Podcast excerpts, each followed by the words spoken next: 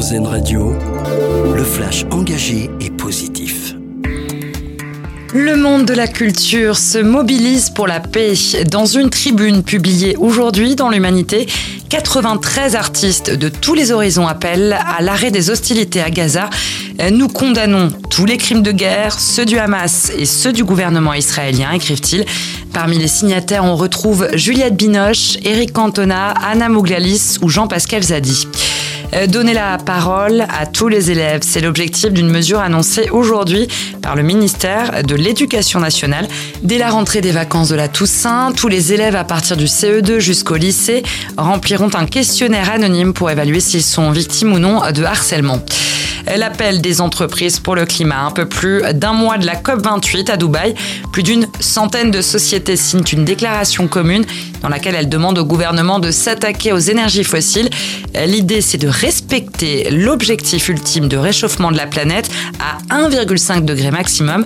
Le texte est notamment signé par les groupes Decathlon, Ikea et Danone. Vous vous souvenez peut-être de cette chirurgienne bordelaise qui chantait pour apaiser ses patients.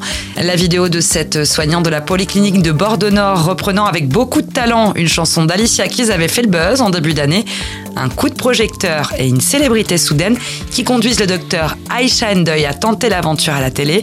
Elle sera entourée de deux autres professionnels de santé, l'une des candidates de l'émission de M6 La France a un incroyable talent dont la nouvelle saison débute ce soir. Et pour finir notre dossier solution, il est à lire et écouter sur rzn.fr. On vous parle de tous les moyens pour protéger efficacement ces données grâce à la cybersécurité. En 2021, par exemple, on estime que 54% des entreprises françaises ont été victimes d'une cyberattaque. Pourtant, des techniques existent pour se protéger, notamment par des antivirus, des logiciels anti-spam ou encore des mots de passe complexes d'écouter le flash engagé et positif car RZN Radio regarde la vie du bon côté.